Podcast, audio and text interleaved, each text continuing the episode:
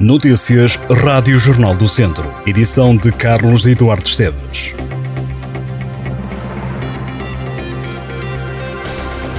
Uma viatura da PSP de Viseu esteve envolvida numa colisão rodoviária esta segunda-feira à tarde. Do acidente resultaram três feridos ligeiros, todos elementos da Força de Segurança. A colisão aconteceu na Avenida Cidade de São Filipe, em Marzovelos, e segundo uma testemunha no local, a viatura da PSP estava parada no semáforo e foi abalroada por um carro que vinha atrás. O Presidente da Câmara de Lamego confirma que a Polícia Judiciária tem ido com alguma regularidade à autarquia buscar documentos, sendo recebida com colaboração, como sempre, e é este o único comentário de Francisco Lopes às informações que foram tornadas públicas através das redes sociais e que davam conta de que a PJ tinha estado na autarquia na última terça-feira. Entretanto, em comunicado, a Comissão Política do PS de Lamego questionou o Executivo. No comunicado, os socialistas escrevem que até agora permanecem incertos os motivos pelos quais as autoridades têm ido à Câmara de Lamego e pedem respostas para os cidadãos. Diz o PS que os cidadãos têm direito à plena transparência e ao conhecimento integral dos factos e pede que sejam esclarecidos. O socialista Ângelo Moura escreveu nas redes sociais que os cidadãos de Lamego têm direito a saber o que se passa e o que justifica as visitas assíduas da PJ à Câmara. Em causa poderão estar processos relacionados com obras públicas.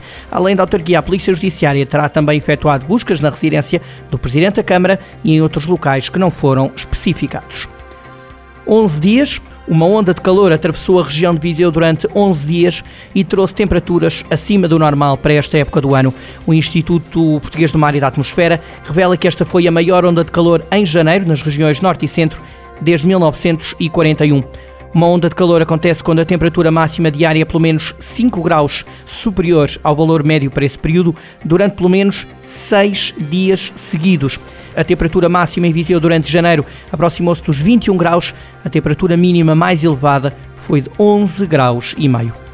A residência para estudantes do ensino superior, que está a ser criada em Moimenta da Beira, vai acolher os primeiros inquilinos já no arranque do próximo ano letivo 24-25. O edifício, localizado no Largo do Tabulado, estará pronto daqui a sete meses, em setembro. A infraestrutura adquirida pela Câmara está a ser alvo de obras de reabilitação e a cumprir o plano de intervenção que está a ser executado de forma faseada. Os trabalhos consistem na demolição do interior do edifício, que será substituído por um novo edificado e na requalificação da fachada. A empreitada tem um investimento superior a meio milhão de euros. Falta pouco mais de um mês para as eleições legislativas. São 14 as forças partidárias que concorrem no círculo eleitoral de Viseu, que elege oito deputados. O sorteio das listas definiu que a primeira a aparecer a 10 de março do boletim de voto vai ser o ADN, Alternativa Democrática Nacional. Em segundo lugar está o Voto de Portugal, segue-se o PAN. Na quarta posição do boletim vai estar o Livre e segue-se o ERCT, o RIR, Iniciativa Liberal e Chega. O PS está na nona posição e a seguir a CDU. O Bloco de Esquerda surgirá em 11 lugar e a AD na 12 posição. Os últimos lugares são ocupados pela Nova Direita e Alternativa 21. São 14 os partidos que se apresentam a votos a 10 de março, em Viseu. O distrito tem 335.711 eleitores. Em 2022 concorreram 17 forças políticas. Na altura, o PS ganhou com 41,55% e elegeu 4 deputados. Também o PST elegeu 4 deputados. Há dois anos houve 10 partidos com menos de 1% de votos.